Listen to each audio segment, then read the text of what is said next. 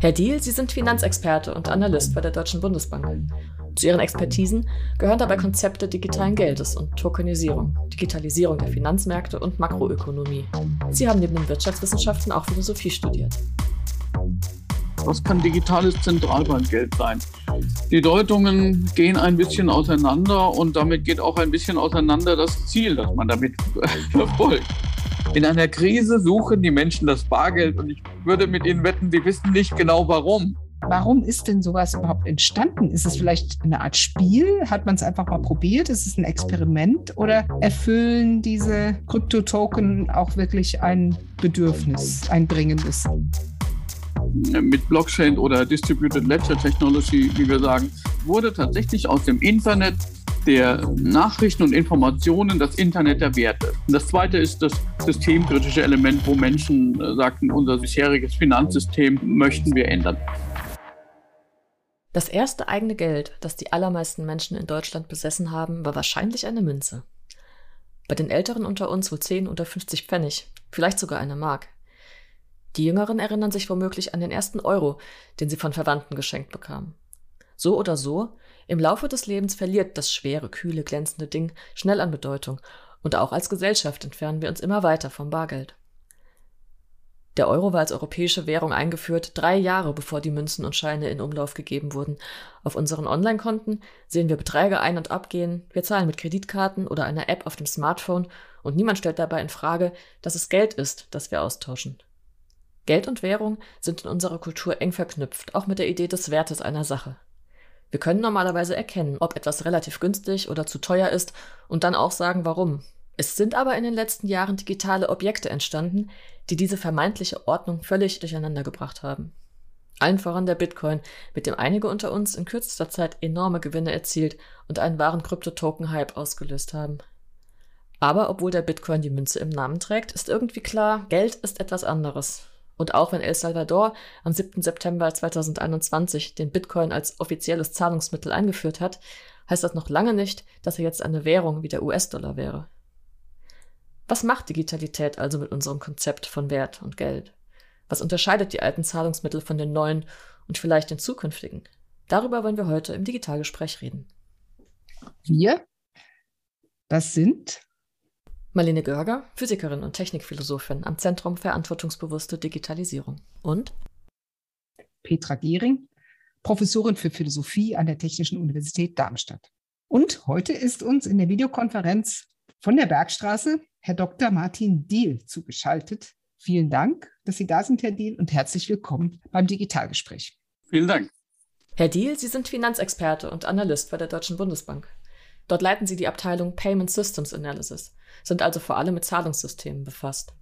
Zu Ihren Expertisen gehören dabei Konzepte digitalen Geldes und Tokenisierung, Digitalisierung der Finanzmärkte und Makroökonomie.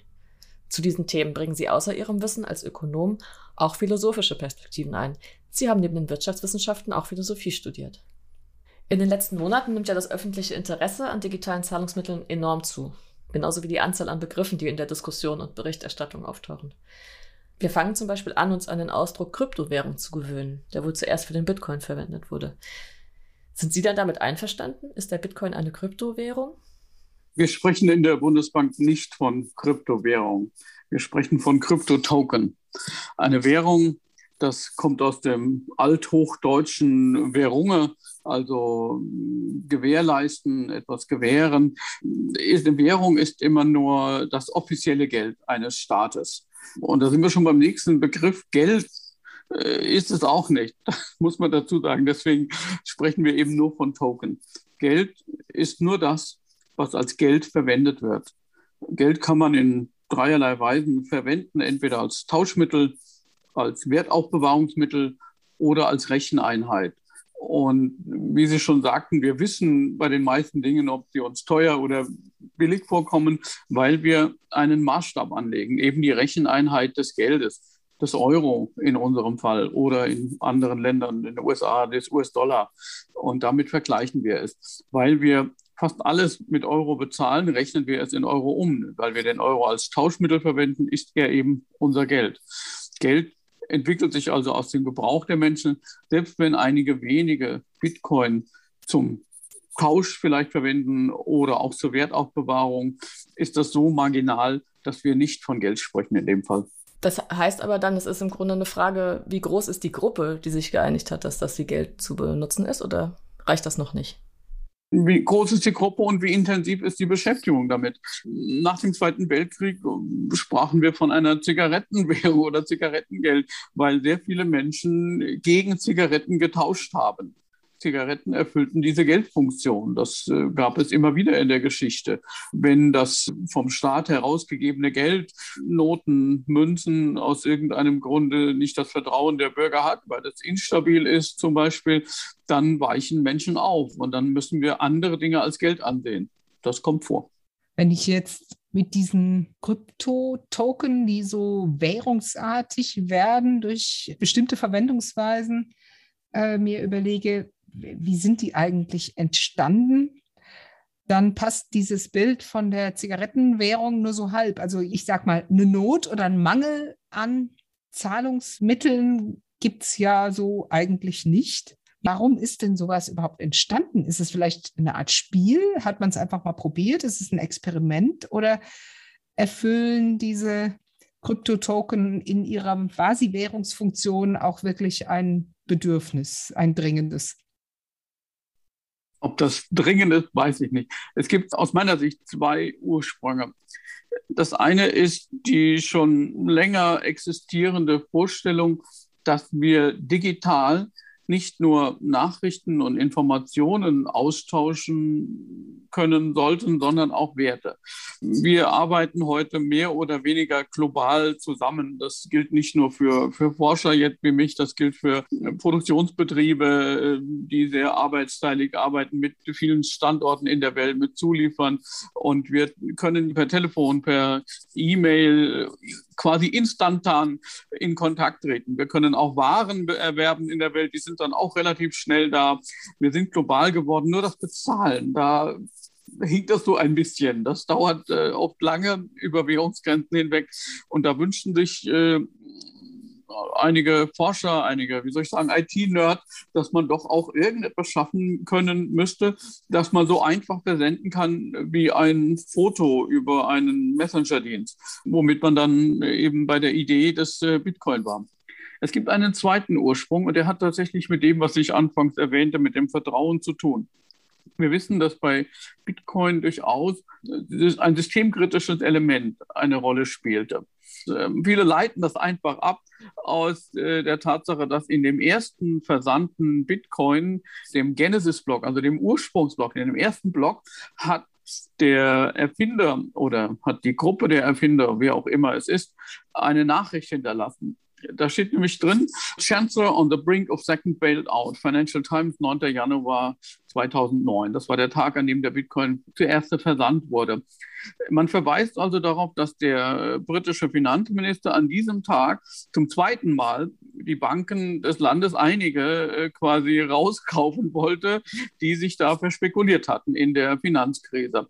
Und das wird als äh, nicht versteckte, sondern sehr deutliche Kritik gedeutet an dem bisherigen Finanzsystem wo wir auf Intermediäre angewiesen sind, die wir in diesem Fall, das war ja auch in Deutschland der Fall, herauskaufen naja, manche sagten mussten, zumindest wir haben sie herausgekauft. Wir haben Steuermittel dafür verwendet, Banken zu retten. Und dieses systemkritische Element, dass wir ein System schaffen sollten, bei dem Intermediäre keine Rolle spielen, damit das nicht wieder passieren muss, das ist durchaus in der Community weit verbreitet. Auf das stoßen wir immer wieder. Das heißt, diesem Bedarf erfüllt möglicherweise Bitcoin. Zum einen können wir, und diese Leistung darf man gar nicht gering setzen, tatsächlich Werte verschicken mit einer Blockchain, nicht nur Bitcoin, mit Blockchain oder Distributed Ledger Technology, wie wir sagen. Damit wurde tatsächlich aus dem Internet der Nachrichten und Informationen das Internet der Werte. Es ist möglich, solche Werte zu verschicken mit dieser Technologie. Und das zweite ist das systemkritische Element, wo Menschen äh, sagten, unser bisheriges Finanzsystem möchten wir ändern. Sie sagten jetzt, es ist möglich, Werte zu verschicken. Ähm, also ich kann mir vorstellen, wenn eine Gruppe sagt, okay, wir benutzen jetzt eine Blockchain wie zum Beispiel Bitcoin irgendwie als Zahlungsmittel und erkennen das an, verwenden das, als wäre es Geld, ja aber ähm, dass dabei dann auch ein Wert entsteht und dass dann auch der Token auf der Blockchain einen Wert darstellt, der dann auch in Geld sich übersetzen lässt, also in klassisches Geld, wie zum Beispiel Euro. Das ist noch gar nicht klar, wie das zustande kommt. Ja, Geld ist ja im Wesentlichen auch eine Konvention. Ohne unser geltendes Rechtssystem, ohne die Durchsetzbarkeit des europäischen Rechtes äh, wäre auch der Euro in dem Sinne nichts wert. Nur was bedeutet diese Konvention? Wenn ich einen, einen Wert schaffe und mich darauf einige, dass bestimmte Dinge einen Wert haben, den aber digital versenden will, dann stehe ich vor dem am Anfang, ich glaube, trivialen Problem, dass ich diesen Wert ja digital zumindest ohne Verlust, ohne Änderung kopieren kann. Ich kann also nicht sicherstellen, dass jemand, der mir eine digitale Geldeinheit schickt, dass der die nicht vorher kopiert hat und sie dann nochmal verschickt und nochmal und nochmal. Das ist dieses berühmte Double Spending Problem, vor dem man steht, wenn man digital Werte akzeptieren will. Wir müssen irgendwie sicherstellen, dass jemand eine digitale Geldeinheit nur einmal verschicken kann.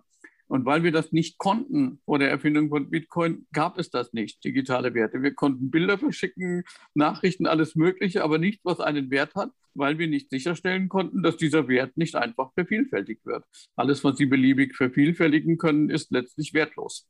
Das heißt, im Grunde hat man zwei Erfindungen. Man hat einerseits die Erfindung der Verschickbarkeit und man hat andererseits die Erfindung eines Systems von Kryptowerten, das dann von dieser Verschickbarkeit profitiert? Mm, ja, ich würde es ein bisschen anders formulieren. Ich glaube, wir, wir meinen dasselbe.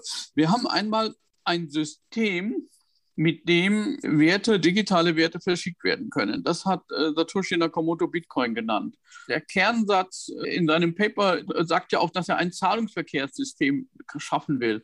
What is needed is an electronic system based on cryptographic proof instead of trust, allowing any two willing parties to transfer directly with each other without the need for a trusted third party. Also, wir wollen ein System schaffen, sagt er, bei dem wir keine Intermediäre haben, wo, wo wir einfach von Person an eine andere Person, wir nennen das P2P im Zahlungsverkehr, Geld verschicken, ohne dass eine Bank zwischengeschaltet wird. Das ist das System. Und das andere ist die Einheit, die verschickt wird. Das hat er auch Bitcoin genannt. Das äh, dürfen wir nicht verwechseln. Und äh, das erste ist durchaus eine geniale Erfindung. Bei dem zweiten sind wir da etwas skeptischer. Von dem zweiten gibt es ja jetzt noch viel mehr. Wir haben kurz diskutiert, als wir uns informiert haben, die Zahl schwirrt rum. Es gibt 3000 Kryptowährungen, Werte, solche, solche Zahlungseinheiten. Mhm. Wahrscheinlich gibt es noch viel mehr, aber während wir darüber reden, entsteht eine neue. Ähm, das, ja. wie, wie muss man sich das vorstellen? Sind die alle ähnlich? Unterscheiden die sich? Es gibt da jetzt einen ganzen Markt der Erfindung solcher Kryptowährungen, konkurrieren ja wahrscheinlich auch miteinander. Äh, geht das jetzt immer so weiter? Werden wir irgendwann Millionen davon haben? Naja, gibt tatsächlich Tausende, ich kann auch die Zahl nicht benennen. Dass es immer mehr werden, äh, macht natürlich ökonomisch keinen Sinn. Beim Geld ist es ein bisschen so wie mit dem Highlander. Letztlich kann es nur einen geben.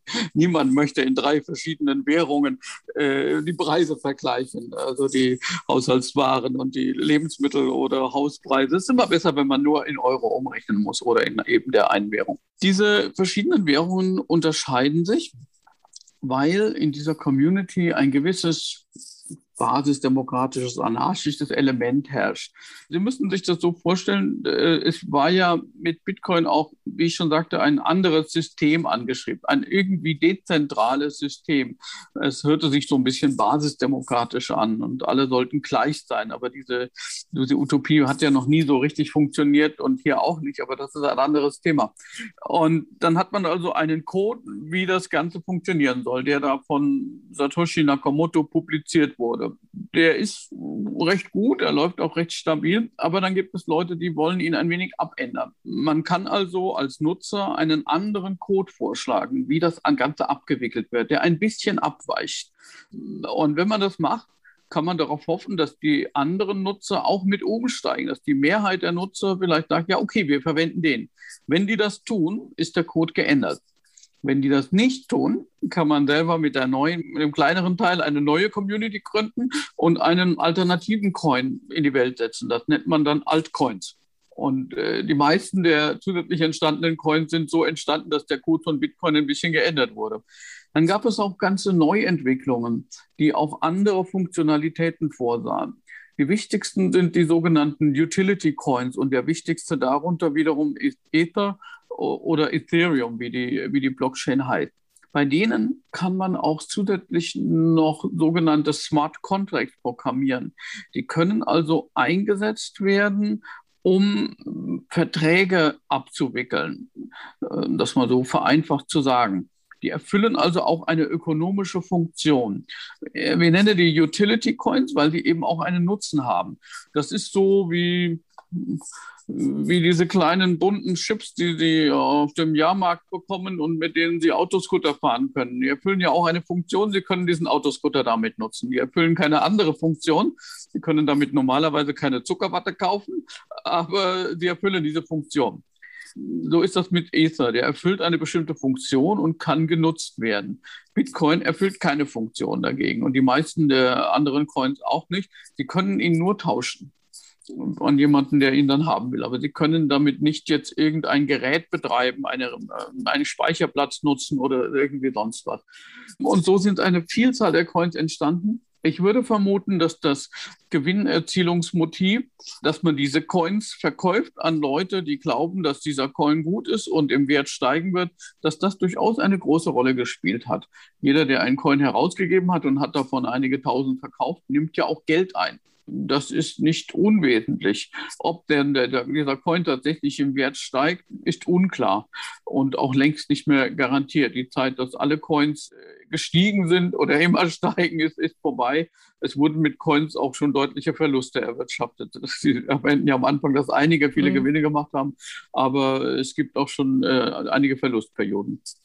Sie sagten ja, es kann nur einen geben und als Bürger eines Landes wünscht man sich eigentlich, es ähm, ist eindeutig, was als Geld akzeptiert ist und was als Geld funktioniert.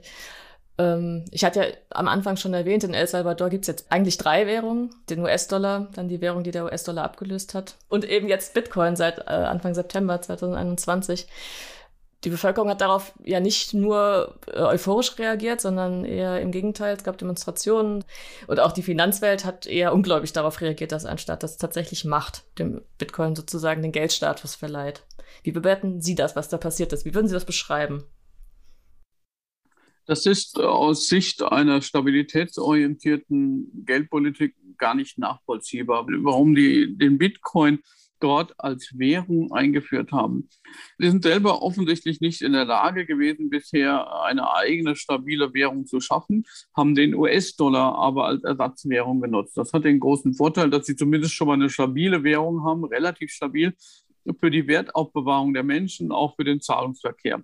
Stabilität ist die wichtigste Eigenschaft von Geld. Wenn Geld nicht stabil ist, wird es normalerweise nicht verwendet. Wenn es verwendet wird, weil, weil man sagt, das kann ja im Wert steigen, dann ist es ein Spekulationsinstrument, aber nicht Geld. Und das ist wichtig für die Menschen, gerade für die Armen, die, die sich nicht flüchten können in reale Werte, die keine Immobilien besitzen und, und große Realeinkommen erzielen, also sprich, die keine Produktionsfirma haben, mit der man Geld verdienen kann, sondern die ihr Einkommen denominiert in der Währung des Landes beziehen. Rentner zum Beispiel, auch Arbeitnehmer. Und wenn dieses Geld instabil ist, dann verlieren die am meisten. So, diese hatten diese Währung, den US-Dollar. Jetzt tauschen die das ein gegen Bitcoin. Eine Währung, die extrem volatil ist. Innerhalb dieses Jahres, glaube ich, ein Bitcoin äh, hatte Schwankungsbreiten von mehreren 10.000 US-Dollar. Ein einzelner Bitcoin. Das heißt, die Volatilität ist extrem hoch. Bei sowas verlieren normalerweise immer die Schwächsten, die Ärmsten, die sich davor nicht schützen können. Zweitens, äh, Bitcoin ist nicht geeignet, um irgendwelche Anforderungen an Geldwäsche oder äh, Bekämpfung der Terrorismusfinanzierung zu erfüllen, weil dieses System pseudonym funktioniert. Das heißt, dort wird nicht mit Klarnamen gearbeitet. Äh, drittens, es ist überdies ziemlich komplex, hat hohe Anforderungen an, an die Nutzung. Ein richtiger Bitcoin-Insider müsste in der Lage sein, tatsächlich im Code auch nachprüfen zu können, was mit seinem Geld passiert ist. Dazu müsste er in der Lage sein, die Programmiersprache C zu lesen und eine Datei zu tracken, die, ich glaube, 100 Megabyte groß ist. Das ist für die breite Masse der Bevölkerung völlig undenkbar. Den Dollar konnte man in der Hand halten, das konnte man verfolgen und wenn man es ausgibt, ist es weg und wenn man es bekommt, kann man ertasten, erkennen, ob es echt ist oder nicht. Das heißt, die meisten sind hier angewiesen auf irgendwelche Dienstleister die dann vermutlich daran auch Geld verdienen. Und hier kommen wir nun der Sache näher, wo man vielleicht suchen müsste nach den Erklärungen, warum das der Präsident in dem Land so durchgesetzt hat. Er erhofft sich, dass einige Bitcoin-Dienstleister sich da niederlassen und in El Salvador gute Geschäfte machen. Er hat auch Berater aus diesem einschlägigen Kreis. Und es könnte sein, dass die in diese Richtung argumentiert haben, natürlich auch aus kommerziellen Interessen dass das zum Wohle der Volkswirtschaft ist, ist völlig unerklärlich aus unserer Sicht. Eine eigene Währung hätte den Vorteil gehabt gegenüber dem US-Dollar, dass ich eine eigene Geldpolitik machen kann, angepasst an die makroökonomische Situation in El Salvador. Aber das hat man ja hier auch nicht. Man hat keinerlei Einfluss auf den Wert von Bitcoin oder auf die Transaktionsmöglichkeiten. Und ich fürchte, dass dort viele der, äh, wie soll ich sagen, ökonomisch ungebildeteren äh, Bevölkerungsschichten und der nicht Realeinkommensbezieher leiden werden, also Rentner, Arbeitnehmer. Es gibt ja nun auch, abgesehen von diesen vielen nichtstaatlichen Transfersystemen, die auf der Blockchain organisiert sind, von denen Bitcoin eben eins ist, auch Pläne oder Vorstellungen, zumindest Diskussionen darüber, dann eben doch auf staatlicher Ebene, also institutionell, neue digitale Geldformen zu entwickeln. Der digitale Euro ist als Projekt der EZB geplant. Also was passiert da? Was sind da die Pläne, auch die Begründungen, warum man das machen möchte? Ich setze noch mal ein Stück weiter hinten an bei dem Privaten, die Sie äh, mit ansprachen. Tatsächlich ist diese Idee nicht so schnell klein zu kriegen gewesen, dass Bitcoin kein Geld ist und nicht wirklich verwendet wird. Also Sie wissen vielleicht, es gibt in Deutschland, glaube ich, nur drei oder 400 Stellen, wo man überhaupt Bitcoin einlösen kann. Das ist natürlich viel zu wenig äh, für das ganze Land, um von Geld zu sprechen. Woran lag das? An der Volatilität im Wesentlichen. Dann kam man auf die Idee, man könne doch einen digitalen einen Kryptotoken schaffen, der im Wert fixiert ist. Da gab es verschiedene Vorstellungen, wie man diesen Wert fixieren könnte. Das Einzige, was halbwegs funktioniert, ist, dass man den Wert an eine existierende stabile Währung bindet, indem man ihn mit dieser Währung hinterlegt. Das nennt man dann Stablecoin, also ein Coin, der stabil sein soll. Das ist natürlich letztendlich nur eine geliehene Stabilität. Wenn ich einen Stablecoin schaffe, indem ich ihn mit Euro hinterlege, leihe ich mir die Stabilität von dem Eurosystem, das ja den Euro stabil hält dann sage ich, okay, das ist im Prinzip das Eingeständnis, dass ihr es nicht besser könnt als die Zentralbanken, als wir. Insofern nehme ich das mal als Kompliment hin. So, dann gab es die große Idee äh, des Libra oder der Libra Association, angeführt von Facebook, die plötzlich auftrat mit der Idee, wir schaffen hier so eine Art Weltgeld, einen Weltlibra, den wir herausgeben, zusammen mit einigen anderen großen Netzwerkakteuren. Mittlerweile nennen die das ja Diem. Und das hat einige aufgeschreckt im politischen Bereich, weil man das Gefühl hatte, es könnte passieren, dass privates Geld das öffentliche verdrängt, dass plötzlich Facebook oder die Library Association dominiert von Facebook unser Geld ersetzt. Mittlerweile ist ja diese Entwicklung auch wie soll ich sagen, ist nicht mehr so dynamisch, wie man damals erwarten musste. Die haben sich aus Europa zunächst mal zurückgezogen, weil sie gemerkt haben, dass sie, wenn sie so ein System machen wollen, dass sie sich dann natürlich auch den europäischen Regulierungen unterwerfen müssen. Und das scheint so schwierig zu sein mit dem bisherigen Konzept, dass sie erstmal das nicht weiter verfolgen. Sie verfolgen nur noch den Einsatz in den USA. Das müssen wir abwarten, was da passiert. Und daraus erwuchs natürlich auch die Idee, ob wir nicht statt irgendeines Stablecoins tatsächlich die eigentliche Währung, den Euro, in digitaler Form bereitstellen können. Jetzt müssen wir ein bisschen, ein äh, bisschen ausholen. Was heißt das denn? Unser bisheriges Geld ist ja auch digital. Also ich weiß nicht genau, wann das war, aber in den 60er Jahren haben die meisten Arbeitnehmer noch eine Lohntüte bekommen mit Bargeld drin. Das ist aber schon so lange her, dass selbst ich mich nicht mehr daran erinnern kann. In den 80er Jahren, glaube ich, wurden die Konten eingeführt, dass mehr und mehr auch Privathaushalte ihr Geld auf Konten geführt haben, dass äh, Überweisungen getätigt wurden, dass die Löhne und dann nach und nach viele andere Dinge mehr, die Mieten, äh, Gas. Das meiste wird ja heute unbar abgewickelt. Bargeld spielt ja in unserer Volkswirtschaft eine marginale Rolle. Von Bedeutung fast nur noch für Privathaushalte bei den Ausgaben und nur noch am Point of Sale, also sprich im, an der Ladenkasse und dort auch nur noch für weniger als die Hälfte des Wertes der gesamten Transaktionen. Jetzt ist aber die Ladenkasse auch nicht mehr der Ort, an dem wir das meiste Geld ausgeben, sondern das meiste Geld geben wir tatsächlich für die großen äh, Dinge aus, die äh, einmal im Monat abgebucht werden oder die wir sonst anschaffen.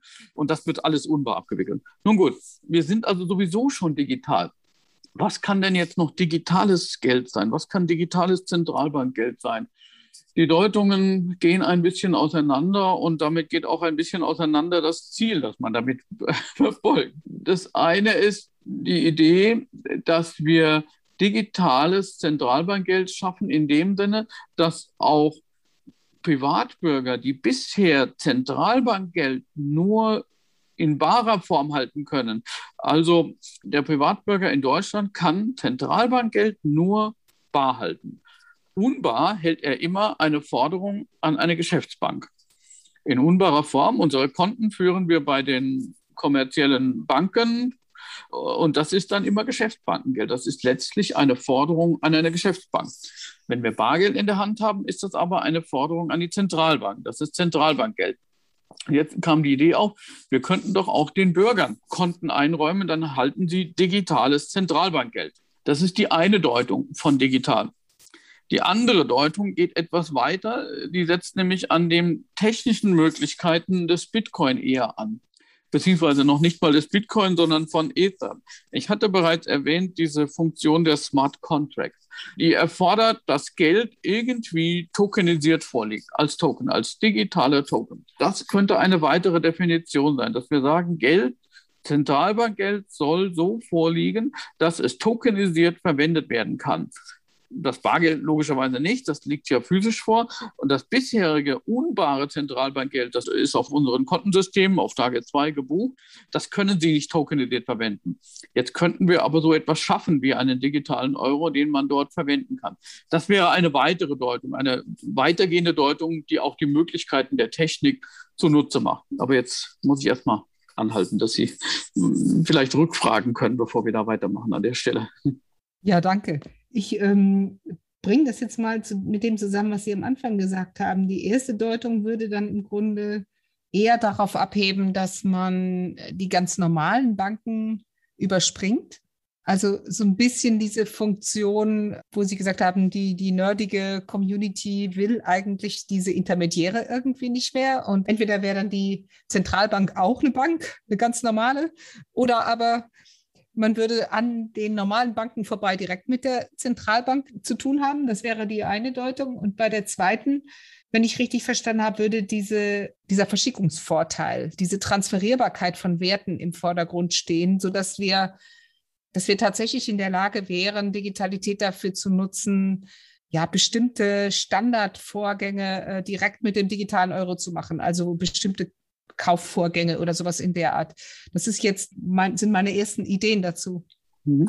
Lassen Sie mich noch mal ein bisschen anders erklären, damit es deutlich wird. Ihre Ideen passen schon dazu. Ich muss aber zunächst sagen, diese Idee dieser Nerds, dass wir ein anderes, ein, ein dezentrales Finanzsystem haben ohne Intermediäre, das ist nicht das, was Zentralbanken verfolgen. Ich sage immer so spaßeshalber dazu, ich arbeite bewusst in einer Zentralbank und nicht in einer Dezentralbank. Ja? Wir äh, glauben nicht daran, dass diese Welt da entstehen kann mit lauter dezentralen Einheiten und wo alle gleich sind. Es gibt immer zentrale Funktionen, die zentral erfüllt werden müssen. Da muss sich eine Gesellschaft irgendwie darauf einigen. Das ist aber ein anderes Thema. Warum äh, wollen Zentralbanken möglicherweise digitales Zentralbankgeld schaffen? Es gibt viele genannte Motive. Eines der Motive. Die Schweden, schwedische Riksbank hat das als erste so publiziert und auch das Eurosystem hat dies als ein mögliches Szenario benannt, aber nicht gesagt, dass das ein konkretes Motiv ist, ist der Rückgang in der Nutzung des Bargeldes.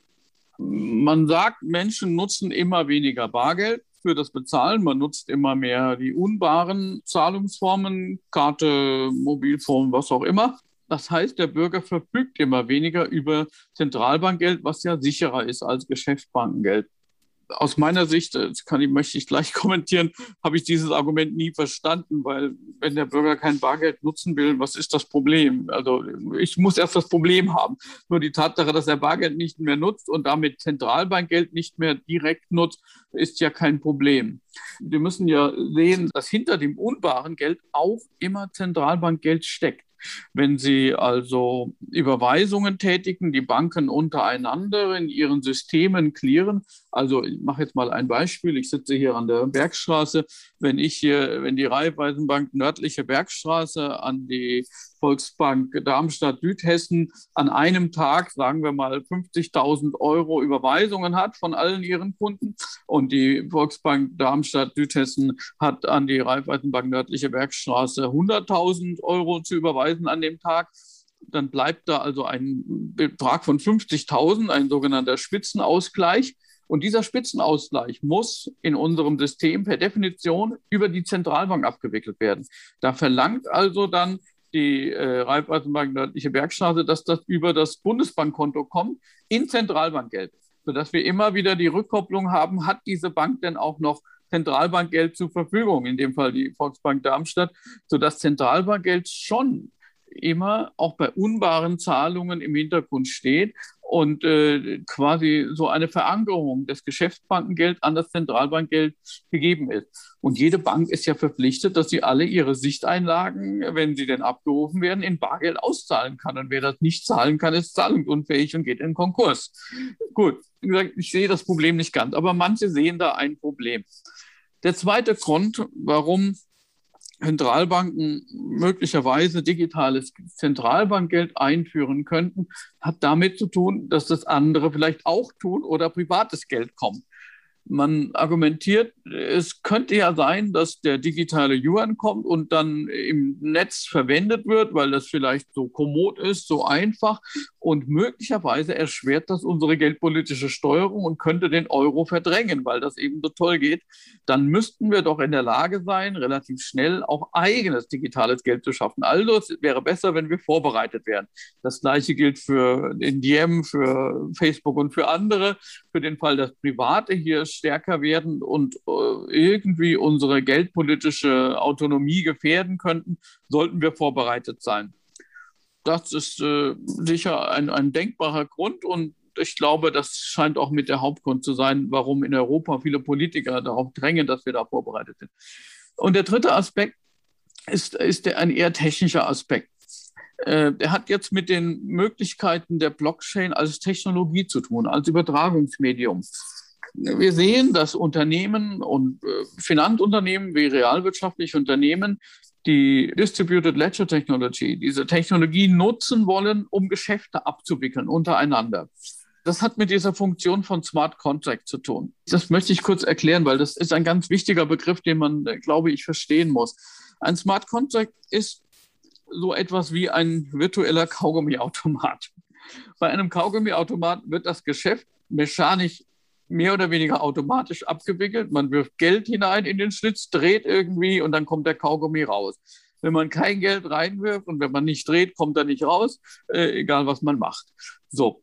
Und das kann man auch virtuell machen mit einem Code. Diesen Code nennt man Smart Contract und der könnte zum Beispiel auf Ethereum, aber auch auf anderen sogenannten Blockchains laufen, sodass wir Geschäfte vordefinierte Geschäfte digital abwickeln können. Und wenn Sie solche Smart Contracts in großer Zahl hintereinander schachteln, können Sie auch richtig komplexe ganze Lieferketten abwickeln, wo hunderte Unternehmen weltweit beteiligt sind, wo kein Vertrauen in dem Sinne mehr erforderlich ist. Jeder kann den Code einsehen, jeder weiß, wenn ich das tue, kostet es mich so viel und wenn ich das nicht tue, dann kostet es weniger. Jeder weiß, wie das reagieren wird, weil der vordefiniert ist. Und so könnten wir die Vertragsabwicklung in unserer sehr arbeitsteiligen Volkswirtschaft ganz erheblich einsparen. Bedingung wäre allerdings, dass wir irgendwie tokenisiertes Geld haben, um auch zu bezahlen nachher. Es muss ja dann auch bezahlt werden letztlich. Das wäre das Ideale. Und für so etwas bräuchten wir dann digitales Geld oder tokenisiertes Geld.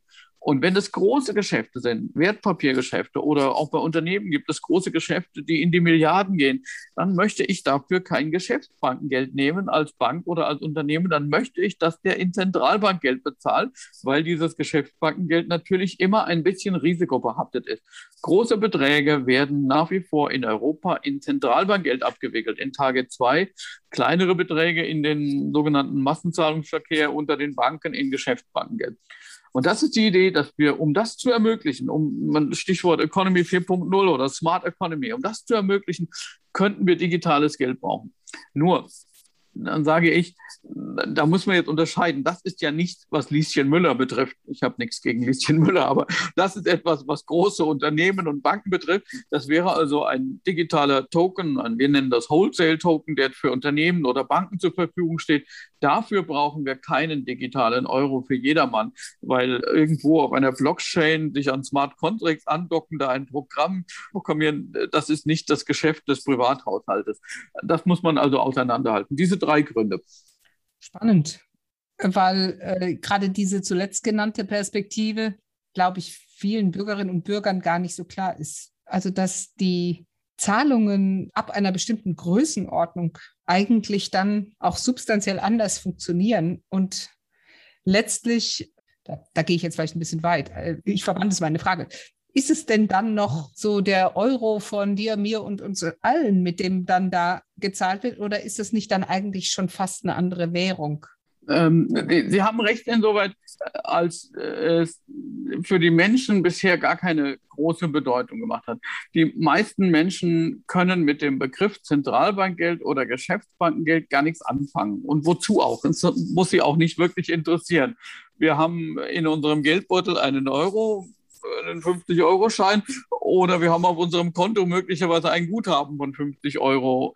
Und beides heißt Euro. Wir nennen auch beides gleich. Wir unterscheiden auch nicht, äh, bewusst nicht. Aber de facto ist das eine eine Forderung an die Zentralbank und das andere eine Forderung an eine Geschäftsbank. Wir möchten auch nicht, dass der Bürger da unterscheidet, weil das nur Friktionen bedeutet, wenn das eine als besser oder schlechter angesehen wird als das andere. Wir haben ja dieses System so geschaffen, ein dreistufiges System aus Zentralbank, aus Bank und aus Nichtbank. Nichtbank wären Sie und ich und alle Unternehmen. Und die Banken, die kriegen Zentralbankgeld gegen Sicherheiten dürfen Geld schöpfen, was sie als Geschäftsbankengeld rausgeben, müssen sich aber verpflichten, immer auch so viel Bargeld auszuzahlen, wie die Bürger verlangen und werden natürlich von uns streng überwacht. Die Bankenaufsicht ist quasi elementarer Bestandteil der Geldpolitik. Nur bestimmte Institute, die bestimmte Kriterien erfüllen, äh, werden dafür zugelassen. Für den Bürger spielt das also keine Rolle, diese beiden Begriffe. Aber die meisten Bürger sind dann doch sehr sensibel, wenn es zu einer Krisensituation kommt. Zuletzt zum Beispiel bei den Bestrebungen äh, in Katalonien, äh, sich irgendwie abzulösen von Spanien. Das führte schon zu einem signifikanten Anstieg der Bargeldnachfrage. Menschen flüchten sich in das Bargeld. In einer Krise suchen die Menschen das Bargeld und ich würde mit Ihnen wetten, Sie wissen nicht genau warum. Aber intuitiv ist das natürlich das sichere, weil das Zentralbankgeld ist und das andere ist Geschäftsbankengeld. Das erleben wir bei all den Krisen, bei der Finanzkrise, bei, äh, wie gesagt, Katalonien-Krise. Da spielt es eine Rolle. Also es steckt schon irgendwie im Bewusstsein der Menschen, dass Bargeld etwas sicheres ist. So, wir möchten nicht, dass das im normalen Geschäftsverkehr eine Rolle spielt. Deswegen überwachen wir die Banken auch streng und sorgen dafür, dass der Euro in jeder Form Vertrauen genießt. Wir haben da zusätzlich auch noch die Einlagensicherung, sodass bis zu 100.000 Euro bei einer Bank von jedem Bürger komplett abgesichert sind. Und das sichert die allermeisten Bürger ab. Sie wissen, das durchschnittliche Vermögen der Bürger liegt, ich weiß nicht, ich glaube bei 80, 81.000 Euro. Das heißt für die meisten, die müssen sich keine Gedanken machen. Bei Unternehmen, äh, Allerdings kommen wir schnell in andere Summen, in andere Größenordnungen und bei Banken erst recht, bei Finanzgeschäften, bei Wertpapieren. Und da sagen dann die Banken, okay, das hätten wir gerne in sicheren Zentralbankgeld abgewickelt und dafür haben wir Target 2 geschaffen, was für die meisten Privatleute völlig unerheblich ist. Und äh, die tauschen sich dann direkt Zentralbankguthaben aus. Auch um nochmal dieses Vertrauensthema von der anderen Seite aufzugreifen vielleicht. Sie haben jetzt ja die Bedeutung zum Beispiel eines äh, digitalen Euros oder auch einer Blockchain-basierten Technologie für den digitalen Euro für eine, sag ich mal, reibungslose Automatisierung von Geschäftsvorgängen beschrieben. Diese Geschwindigkeit, die dabei auftritt, ist das so völlig frei von Risiken für die Stabilität? Ich kann mir vorstellen, dass der Zusammenhang zwischen solchen Verträgen oder Kaufverträgen, Geschäftsverträgen und der Stabilität von Geld nicht ganz neu ist. Aber im digitalen auch voraussetzt, dass man Vertrauen hat in die Technik dahinter. Also der Smart Contract gilt ja, deswegen funktioniert er. Die technische Perfektion unserer Systeme ist, da haben Sie ganz recht, Teil des Vertrauens äh, in das System. Und jede kleine Störung, wir haben gelegentlich Störungen, das will ich gar nicht äh, im Abrede stellen. Im Gegenteil, es wird ja darüber auch berichtet. Wir berichten ja selber darüber. Jede kleine Störung ist durchaus geeignet, nicht nur das System zu stören, die Abwicklung von Zahlungen und die möglicherweise auch volkswirtschaftliche Implikationen zu zeitigen, sondern sie ist dazu geeignet, die Reputation der Zentralbank etwas zu beschädigen und das Vertrauen in die Währung. Deswegen investieren wir auch sehr, sehr viel, dass diese Störungen eigentlich gar nicht auftreten, möglichst selten und bemühen uns um eine hohe Stabilität unserer eigenen Systeme. Und das gilt nicht nur für unsere Systeme, das gilt auch für andere angeschlossene Systeme. Wie das dann bei digitalen Geld ablaufen soll, das ist Gegenstand des Projektes, das momentan läuft. Deswegen ist das auch nicht trivial. Welche Technik setzen wir dort ein? Ganz wichtig ist die Governance. Wer hat den Einfluss auf die Gestaltung der Technik? Ich will da nichts vorwegnehmen. Bisher haben, würde ich persönlich immer sagen, Zentralbankgeld kann nur in einem System von der Zentralbank umlaufen. Wir müssen dafür direkt verantwortlich sein äh, und da natürlich auch entsprechend agieren. Nicht, weil wir die besseren Techniker sind, sondern weil wir ohne kommerzielle Interessen das machen. Wir würden nicht am, am falschen Ende sparen, zulasten des Systems. Wir haben keine kommerziellen Interessen, dass wir damit Geld verdienen müssen. Wir haben lediglich das Problem, es muss stabil und sicher und effizient laufen, damit das Vertrauen äh, erhalten bleibt. Und deswegen haben wir dort weniger Interessenskonflikte als private Anbieter. Welche Technik dort genutzt wird, all das ist Gegenstand dieser Voruntersuchung, in der wir uns jetzt seit dem Juli befinden. Der EZB-Rat hat ja die Voruntersuchung für den digitalen Euro gestartet. Und da ist sehr, sehr vieles noch offen. Es geht erstmal, wie gesagt, auch nur eine Voruntersuchung. Und ob wir den tatsächlich einführen, ist eine ganz andere Entscheidung, über die in einigen Jahren zu entscheiden sein wird. Ich möchte aber ergänzen, was der EZB-Rat auch getan hat, was weniger öffentliche Aufmerksamkeit äh, auf sich zieht, ist, dass er diesen anderen Teil, diese, dieses Ermöglichen der, der technischen Vorteilhaftigkeit der, der neuen Technologien durch einen sogenannten Wholesale-Token, dass er auch dazu eine Arbeitsgruppe eingesetzt hat, die das erforschen soll, die dann überlegen soll, ob wir auch das speziell bedienen, neben dem digitalen Euro für jedermann ähm, oder vielleicht auch anstatt, das wissen wir ja noch nicht, digitales Zentralbankgeld schaffen, einen sogenannten Wholesale-Token, der für Finanzunternehmen oder vielleicht auch für große realwirtschaftliche Unternehmen zur Verfügung steht um denen äh, die Nutzung von so Smart Contracts zu ermöglichen. Auch das wird jetzt untersucht in einer kleinen Arbeitsgruppe, in der ich selbst auch mitarbeiten darf. Da ändert sich dann doch eine ganze Menge, auch wenn ich jetzt den Eindruck gewonnen habe, dass die Bundesbank, die Europäische Zentralbank sehr genau überlegen, was sie tun und das auch äh, gründlich tun und nicht in jeder Hinsicht jetzt die privaten Akteure nachmachen, die mit unter Krypto-Vorzeichen unterwegs sind klingt es doch nach einer, einer Umwälzung beachtlicher Art, die da im Gang ist. Das würde ich direkt unterschreiben. Es gibt unendlich viele Vergleiche dazu. Manche sagen, das ist ungefähr so bedeutsam wie die Einführung des Papiergelds in China im 12. Jahrhundert oder später oder andere Dinge, die unser Geldwesen verändert haben. Nicht heute, nicht morgen, aber äh, ein kluger Mann hat mal gesagt, man überschätzt die Veränderungen, die innerhalb von zwei Jahren eintreten werden, aber man unterschätzt in aller Regel die Veränderungen, die innerhalb von zehn Jahren eintreten können. Ähm, sehen Sie China in China, zumindest in den großen Städten, und äh, davon hat China ja viele Tausende, wird Bargeld kaum noch verwendet. Das ist eine Entwicklung, die innerhalb von vier, fünf Jahren eingetreten ist, so ab 2014, ab dem Eintritt von, äh, von Alipay in den Markt. Davon sind wir noch weit entfernt. Aber es heißt ja nicht, dass auch bei uns das nicht in vier Jahren eintreten kann. Kann auch sein, dass ein digitaler Euro oder irgendwelche Stablecoins große Veränderungen mit sich bringen. Wenn Sie überlegen, wann PayPal auf den Markt getreten ist, wenn Sie junge Leute fragen heute, die haben fast alle ein PayPal-Konto und überall, wenn sie im Internet bezahlen wollen, taucht da PayPal auf. Ich glaube, die sind noch gar nicht so alt. Das ist nicht so wie unsere Sparkassen, die schon äh, 150, 175-jährige Jubiläen feiern und unser Girosystem, was ja eigentlich erst äh, mit der Reichsbank äh, 1875 gegründet wurde. Die Entwicklung ist hier, wie in vielen anderen Feldern, sehr, sehr dynamisch geworden. Äh, das birgt auch Gefahren. Gefahren dahingehend, dass wir das Vertrauen vielleicht verlieren. Gerade weil Digitales sich nicht so direkt erschließt, äh, müssen wir da natürlich auch die Bürger mitnehmen. Wir sagen gern, die haptische Qualität einer Bargeld Geldnote oder einer Münze äh, ist erstmal digital nicht reproduzierbar. Ja, Sie sprachen äh, anfangs so schön von dem Geschenken, das Kinder in die Hand bekommen. Da kriegt man von der Oma mal einen 10-Euro-Schein oder einen 20er. Das ist natürlich etwas, was man direkt fühlen kann. Das hat ein bisschen eine andere Qualität, als wenn das aufs Konto überwiesen wird oder wenn man sagt, ich habe dir da in deine digitale Wallet etwas hineingesteckt. Ja, wir müssen die Bürger mitnehmen, dass das Vertrauen dort erhalten bleibt. Und wir als Bundesbank zumindest haben äh, den Anspruch, auch das Eurosystem hat den Anspruch, dass Bargeld hiermit ja gar nicht ersetzt werden soll. Im Gegenteil, es wird ergänzt werden. Wer in Bargeld zahlen will, soll das können. Das stellen wir bereit. Wir müssen auch Inklusion mitdenken hier. Äh, Menschen, die sich nie an digitale Formen gewöhnen werden, äh, gibt es aus unterschiedlichen Gründen. Und Bargeld ist praktisch für jedermann einfach nutzbar, egal ob sie sehbehindert sind oder andere Schwierigkeiten. Bargeld ist leicht zu kontrollieren für die Menschen. Ja, ich glaube, das ist auch ein wichtiger Aspekt, dass man das Gefühl hat, man ist selbst für sein Bargeld verantwortlich, anders als die IT-Infrastruktur, die dahinter steht, dass ich auf mein Online-Konto zugreifen kann.